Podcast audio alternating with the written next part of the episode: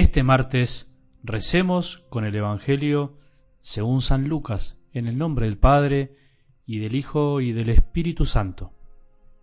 Como algunos, hablando del templo, decían que estaba adornado con hermosas piedras y ofrendas votivas, Jesús dijo, De todo lo que ustedes contemplan, un día no quedará piedra sobre piedra, todo será destruido. Ellos le preguntaron, Maestro, ¿cuándo tendrá lugar esto y cuál será la señal de que va a suceder? Jesús respondió, Tengan cuidado, no se dejen engañar, porque muchos se presentarán en mi nombre diciendo soy yo, y también el tiempo está cerca. No lo sigan. Cuando oigan hablar de guerras y revoluciones, no se alarmen. Es necesario que esto ocurra antes, pero no llegará tan pronto el fin. Después les dijo, se levantará nación contra nación y reino contra reino. Habrá grandes terremotos, peste y hambre en muchas partes. Se verán también fenómenos aterradores y grandes señales en el cielo. Palabra del Señor.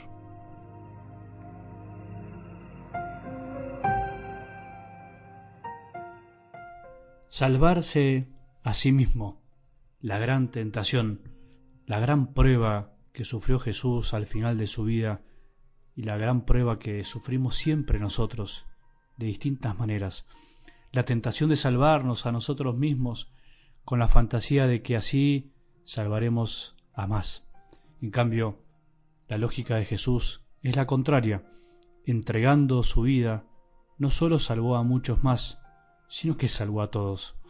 Ahora, no todos quieren aceptar esa salvación. No todos quieren ser salvados por Jesús. Pero bueno, ese es otro tema.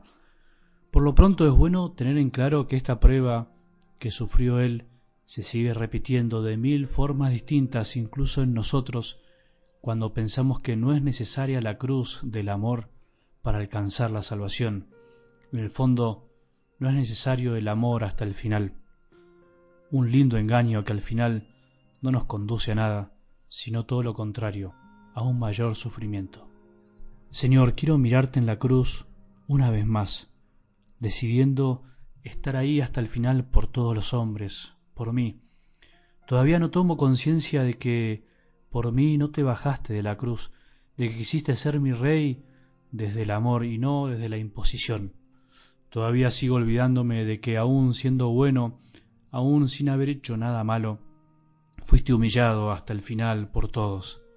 Señor, yo tampoco quiero bajarme de la cruz. No quiero bajarme de esa decisión de amor que me hizo elegirte que me hizo elegir el servicio y el amor antes que la comodidad y el egoísmo.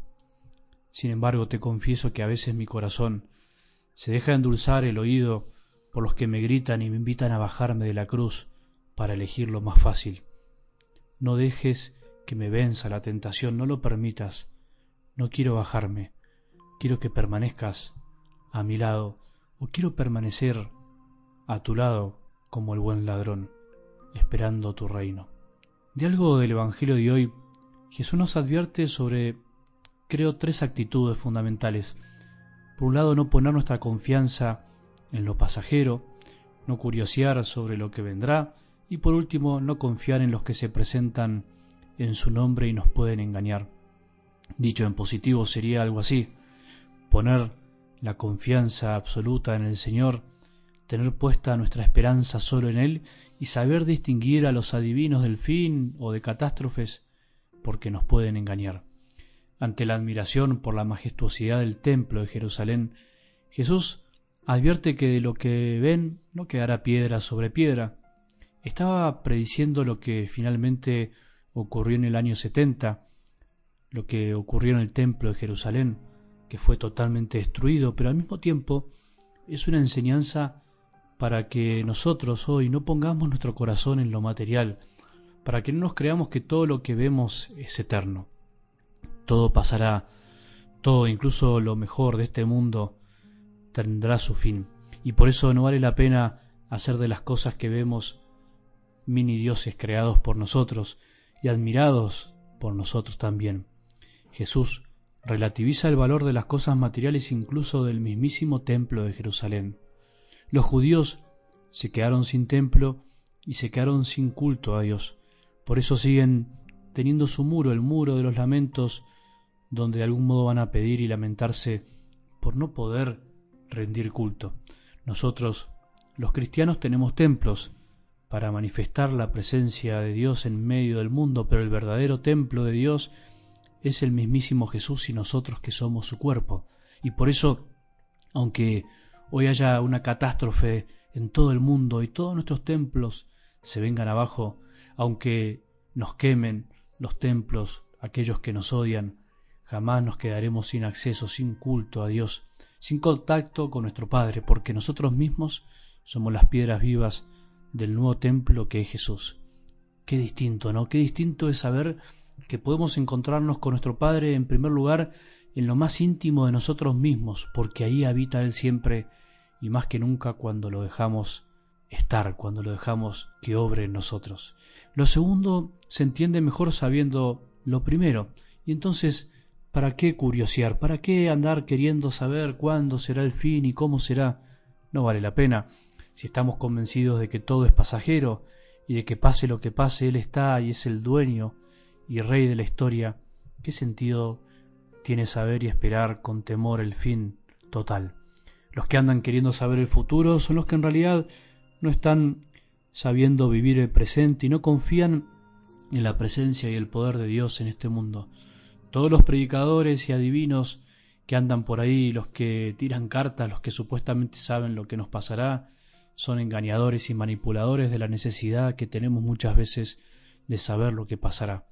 Confiar en Él y en sus palabras es lo difícil, pero al mismo tiempo lo que consuela y da paz.